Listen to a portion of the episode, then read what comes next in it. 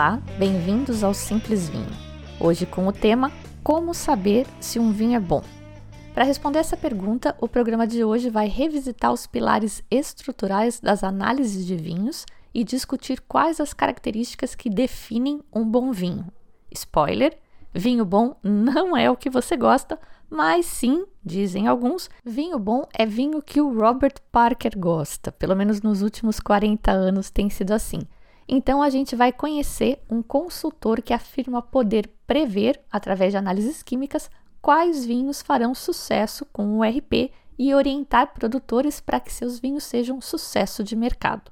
O episódio de hoje conta com o apoio da For You Wine, a sua curadoria de vinhos, e dos padrinhos e madrinhas do Simples Vinho.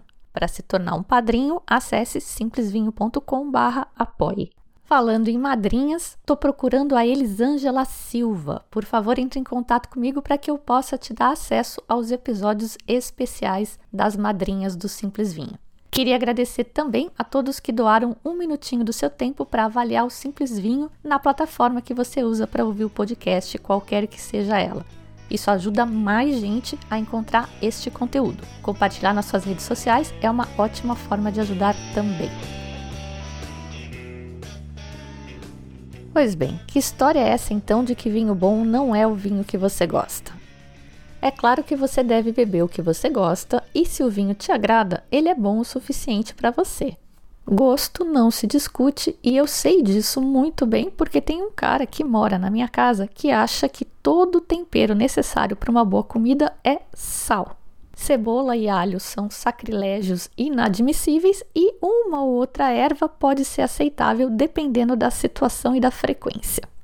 Curiosamente, esse cidadão não se incomoda com coentro, desde que não seja todo dia, e coentro tá para comida como a pirazina tá para o vinho. Ok, Gosto é gosto, não se discute, mas acho que dá para gente concordar que o fato de você ter certeza que o seu filho é a criança mais maravilhosa do universo não necessariamente vai se traduzir no resultado de um concurso de beleza. Isso porque, num concurso, as crianças, ou as misses, ou os cachorros, ou os vinhos, são avaliados por juízes, preferencialmente juízes profissionais, que são pessoas treinadas para avaliar alguns quesitos específicos.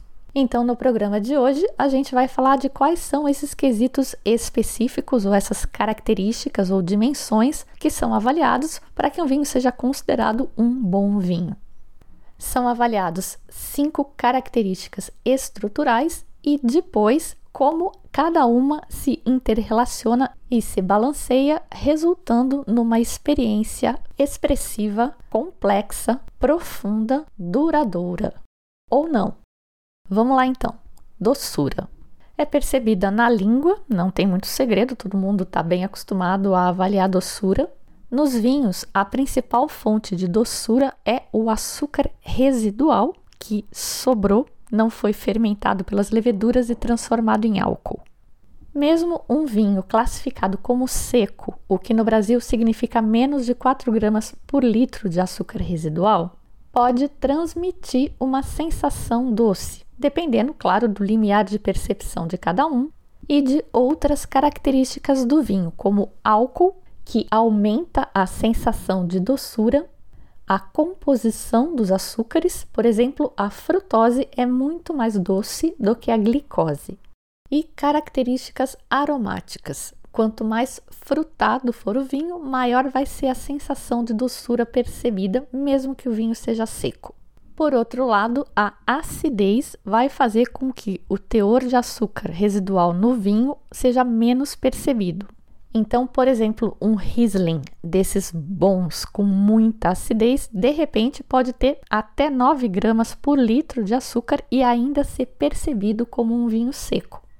A nossa legislação, a brasileira, não leva isso em conta para classificar o vinho como seco, ou suave, ou meio doce, enfim, mas a europeia sim. Inclusive, dependendo da quantidade de ácido, de acidez no vinho, pode ter até mais que 9 gramas por litro de açúcar. Não existe uma correlação direta entre a quantidade de açúcar, a doçura e a qualidade de um vinho, mas com certeza você vai ter dificuldade em achar um White Zinfandel com 100 pontos Parker ou de quem quer que seja. O White Zinfandel, ou Zinfandel branco, traduzindo, é na verdade um vinho rosé com bastante açúcar residual. Mas alguns vinhos doces são sim considerados obras de arte e têm pontuações elevadas dos críticos. Aí a gente está falando dos Porto, dos Tokai, dos Sauternes. Então, a gente acabou de falar de um dos pilares da qualidade num vinho, mas falou também das interações deste pilar, a doçura, com outros pilares. Acidez é outra característica importantíssima num vinho. Você percebe a acidez como aquela sensação de boca cheia d'água quando você toma uma limonada, você morde um abacaxi. A acidez vem da polpa da uva e, em média, representa menos de 1% da composição do vinho. Lembrando que água é quase tudo, 80 a 86%, e álcool de 11 a 15, 16.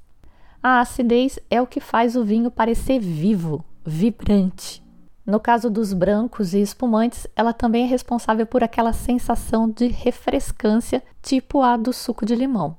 Nos vinhos tintos, a acidez tende a ser menos marcada do que nos brancos, mas se ela faltar, o vinho vai parecer meio sonso.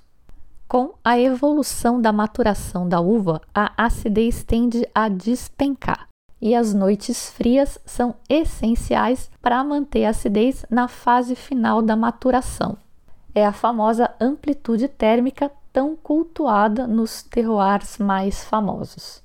Alguns produtores de lugares mais quentes podem precisar recorrer a adições de ácido ascórbico para corrigir a acidez nos seus vinhos.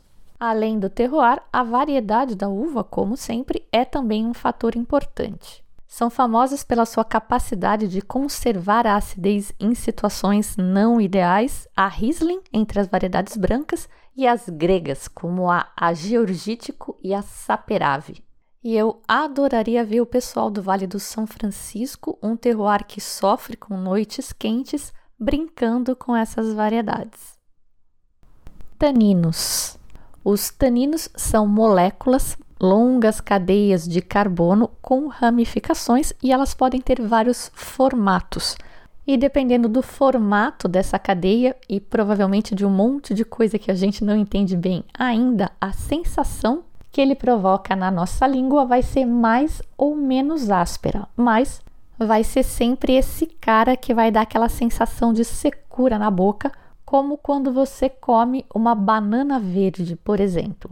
Essa sensação de secura é chamada adstringência. Qualquer fruta verde vai ter esses taninos que amarram mais a boca e a cadeia polimérica vai mudando conforme a fruta vai amadurecendo. No caso do vinho, ela muda também durante a vinificação e o envelhecimento. E é por isso que, para apreciar na plenitude alguns barolos feitos da forma mais tradicional, é preciso esperar 20 anos, ou mais até.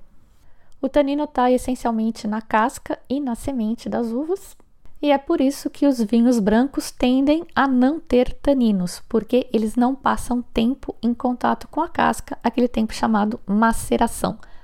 Os taninos podem também vir das barricas, e aí sim você vai poder encontrar taninos de forma notável nos brancos.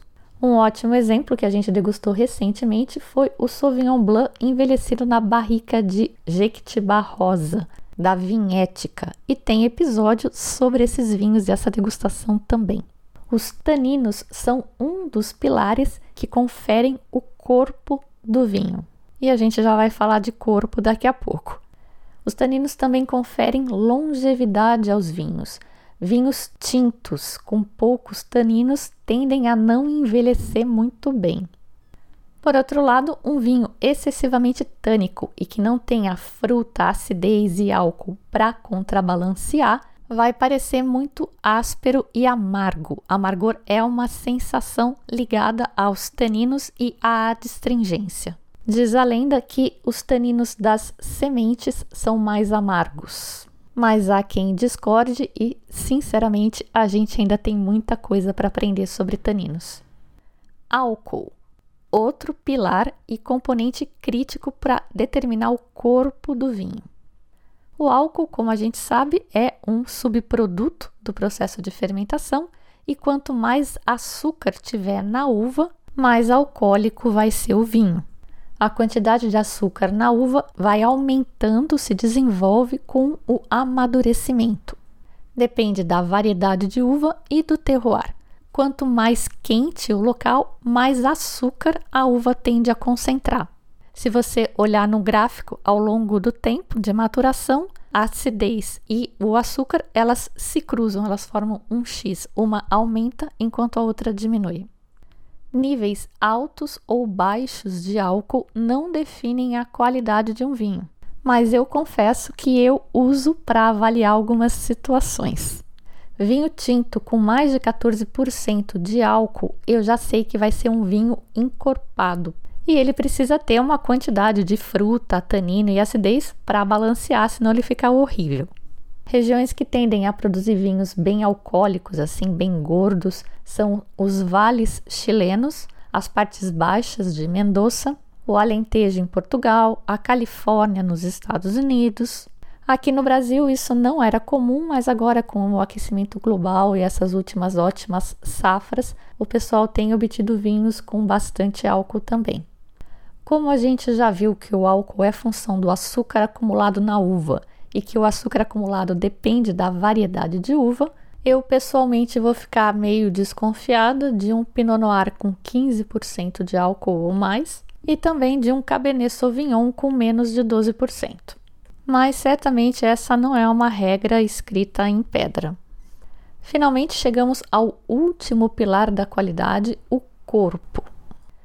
O açúcar residual, os taninos e o álcool trabalham em conjunto com a concentração de fruta para determinar o corpo de um vinho. O corpo é a sensação que o vinho provoca na boca, a sensação em termos de peso. Uma boa forma de avaliar isso é pensar em água e leite. Quanto mais baixo o corpo do vinho, como por exemplo um Sauvignon Blanc neozelandês, mais próxima da água vai ser a sensação que ele provoca na boca. Já um Malbec argentino desses encorpadões vai ser praticamente um creme de leite de tão pesado, viscoso e gordo. Então, todas essas características vão ter que ser levadas em conta para você avaliar se o vinho que você está bebendo é leve, médio ou encorpado. Depois de avaliar cada um desses componentes estruturais individualmente, a gente vai considerar tudo em conjunto para avaliar se o vinho é bom. Será que a acidez está contrabalançando legal os taninos? A concentração de fruta e o álcool fazem com que a sensação do vinho na boca seja longa.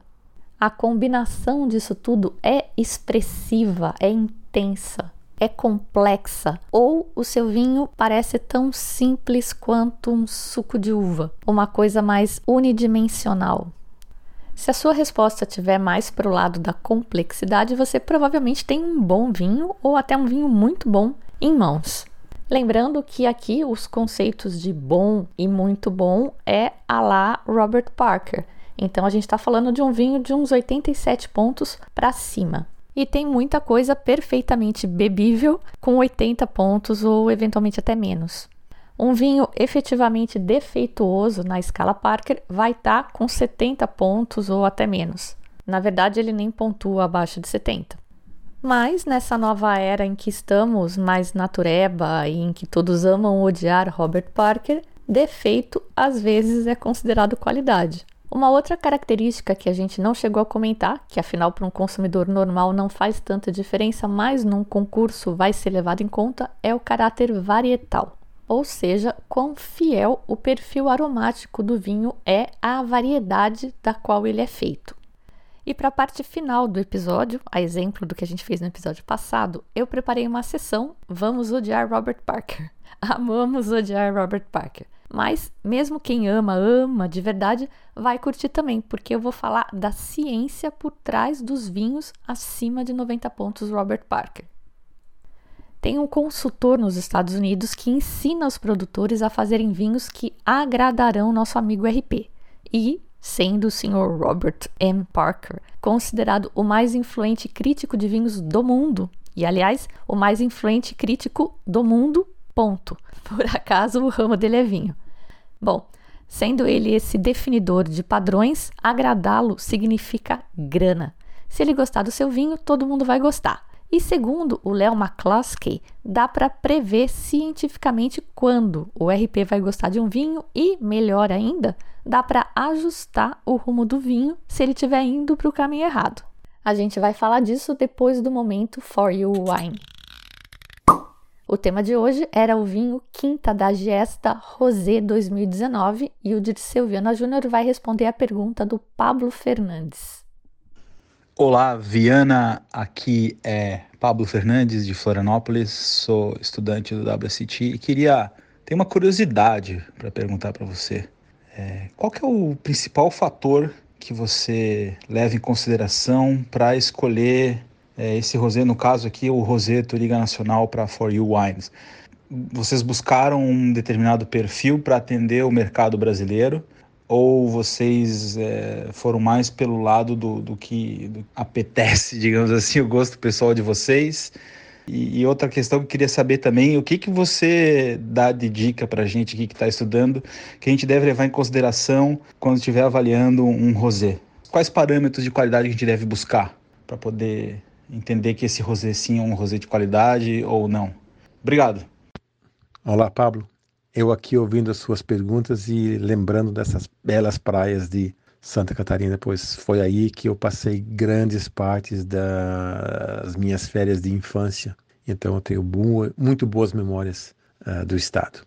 Com relação às suas perguntas, qual o principal fator para escolher esse rosé? Eu diria que não somente esse rosé, mas todos os vinhos uh, selecionados para For You Wine.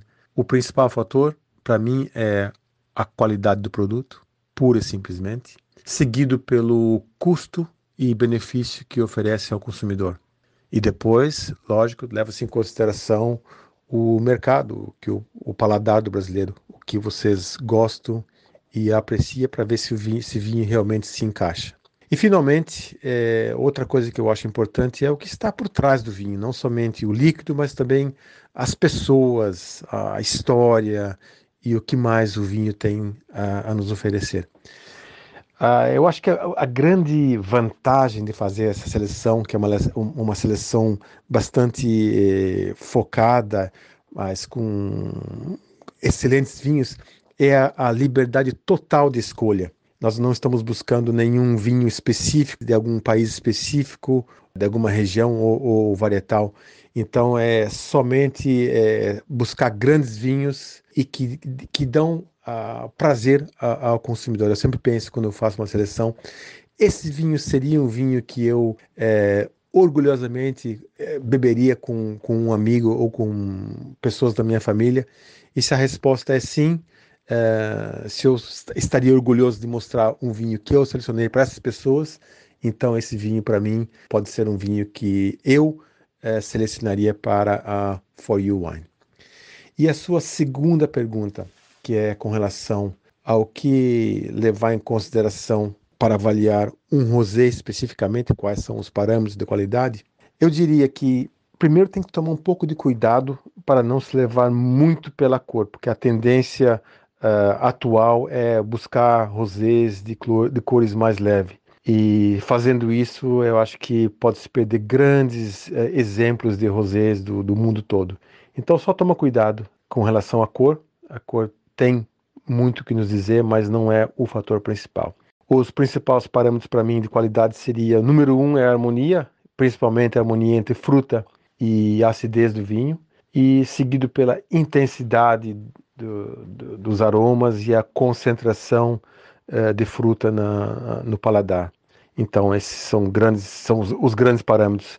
Para mim um grande rosé tem que ter uh, pureza de fruta, tem que ter harmonia.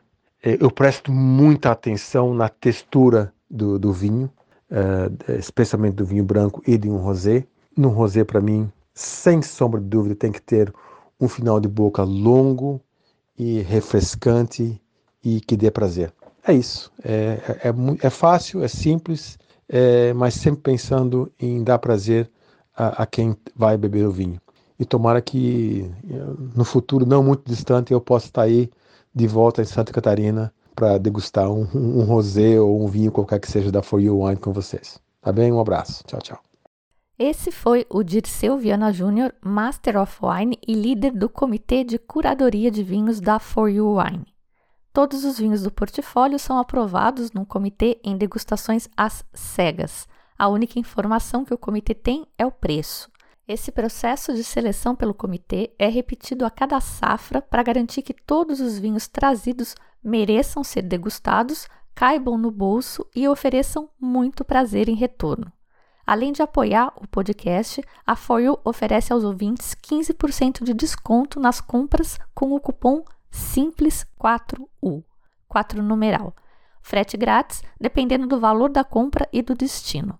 O site é 4U wine, 4 numeral, letra U, ponto, wine, W-I-N-E, simples assim, sem ponto com, sem nada. Quando você se cadastra no site, passa a receber ofertas semanalmente com os vinhos em destaque. No próximo episódio, o Dirceu vai falar sobre o Verum Tosca 2014, um senhorzinho, blend de Merlot, Cabernet Sauvignon e Tempranillo plantados em solo calcário da região espanhola de Tierra de Castilla. Quer saber mais? Mande a sua pergunta para o momento Pergunte ao Master, patrocinado pela For You Wine. Mas retomando o nosso assunto, será matemática a fórmula de um bom vinho? Leo McCluskey acha que sim, Considerado um gêniozinho desde o início da sua carreira, ele percebeu que os críticos estavam começando a controlar a cadeia de valor que ia da vinícola ao distribuidor, ao varejista, ao dono do restaurante e ao consumidor. Ele diz que em 1990 todos estavam desacreditando o sistema de score, mas eu vi que os críticos iriam vencer porque os americanos queriam reduzir o risco de compra e os produtores de vinho não estavam preenchendo o vazio da informação. Foi nisso que ele apostou. Ele afirma ser possível comprovar cientificamente, por meio de análise química, quais vinhos receberão alta pontuação. Em outras palavras, ele diz que é possível atribuir valor numérico ao gosto e, mais importante, ao gosto de alguns críticos. A empresa que ele criou, a Enologics, coleta amostras de uva dos clientes, extrai o suco para medir alguns dos seus compostos químicos. Em seguida, usando um software desenvolvido por ele, a Enologics compara a química dos vinhos projetado com a de um exemplo de referência. O resultado é uma pontuação em uma escala de 100 pontos, análoga, não por coincidência, àquelas empregadas por críticos como Robert Parker, do The Wine Advocate, e James Laub, do Wine Spectator. Ele dizia já em 2006 ter um banco de dados com registros de 70 mil vinhos, incluindo informações sobre solo, clima, preços, técnicas de vinificação, práticas vitivinícolas e pontuações críticas. Enquanto a ciência tradicional do vinho se concentra principalmente em produtos químicos primários, coisas como açúcar, álcool e acidez que determinam se um vinho atende aos padrões básicos de aceitabilidade, o McCluskey analisa produtos químicos secundários, como terpenos, fenóis e antocianinas, que, ao afetar mais características diferenciadas como textura, aroma, sabor e cor, estão mais intimamente associadas à qualidade. Aplicando a metodologia desenvolvida pela Enologics, ele afirma ser possível prever a pontuação do vinho com 95% de precisão, mais ou menos dois pontos e meio. A precisão cai para 80% se você estreitar o intervalo de confiança para um ponto e meio. Ele diz que a típica vinícola que se inscreve na Enologics percebe um aumento de 5 pontos em relação às pontuações médias dos anos anteriores para os vinhos tintos e 6 pontos para os brancos. Os críticos ao sistema de McCloskey dizem que esse algoritmo que ele desenvolveu é, na verdade, uma caixa preta, que não dá para avaliar se ele funciona ou não e blá blá blá. Mas, num teste que o pessoal da Shalone Wine Group fez, todos os enólogos do grupo foram reunidos e provaram 12 vinhos e classificaram por ordem de qualidade.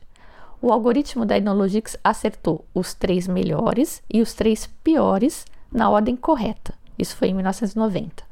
Aí eles pegaram os vinhos do Chateau Lafite Rothschild, o famoso Grand Cru de Bordeaux, que é sócio do Chalone. O McCloskey analisou a química das safras de Lafite da década anterior e os resultados que ele obteve refletiram exatamente o desempenho dos vinhos. A Enologics divide um vinho em quatro categorias. Para os tintos, o estilo 1 tem cor pálida e baixo teor de taninos, como um Pinot Noir normal, regular. Ele não foca nesses vinhos porque o Parker não curte muito.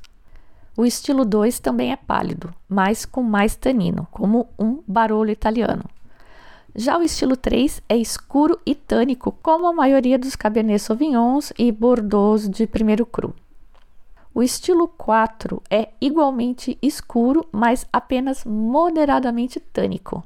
Essa última categoria, segundo McCloskey, representa a grande maioria dos vinhos emblemáticos e de sucesso ou os vinhos mais elegantes e populares do mundo. E o trabalho dele é fazer com que os vinhos dos clientes se encaixem nesse estilo 4. Para isso, ele lança mão de técnicas enológicas. Uma delas é o que ele chama de Drain Down Suite, que normalmente é combinada com uma colheita tardia. O que, que é isso? Eles postergam a colheita para concentrar a uva e produzir um sabor mais intenso. Só que isso também aumenta o açúcar, que aumenta o álcool. Então, eles drenam doce, o que seria uma tradução do drain down sweet. Drenar, nesse caso, é retirar o mosto, separar da casca, interromper a maceração. Com isso, ele extrai menos tanino, só os taninos mais suaves e, se faltar, depois ele adiciona tanino. Tem tanino em pó para vender. Assim, segundo McCloskey, é possível produzir tintos no estilo 4. Sabor rico e concentrado, com sensação suave e aveludada na boca, que os críticos contemporâneos mais valorizam e os que amam o RP também. Já os que amam odiar o RP dizem tudo aquilo que a gente já sabe. Que os vinhos ficam todos iguais, ficam parquerizados, que o terroir deixa de ser um ator na produção do vinho, que os vinhos são maquiados. Segundo Randall Graham, é um enólogo da Bonnie Vineyards, os principais críticos da atualidade, abre aspas, não conseguem distinguir qualidade real e são facilmente enganados por essa falcatrua porque a única coisa que procuram é concentração. Isso provavelmente pode estar relacionado à química, mas eu diria que, embora possa ser um indicador de qualidade, não é único. Não fala de equilíbrio, por exemplo. Fecha aspas.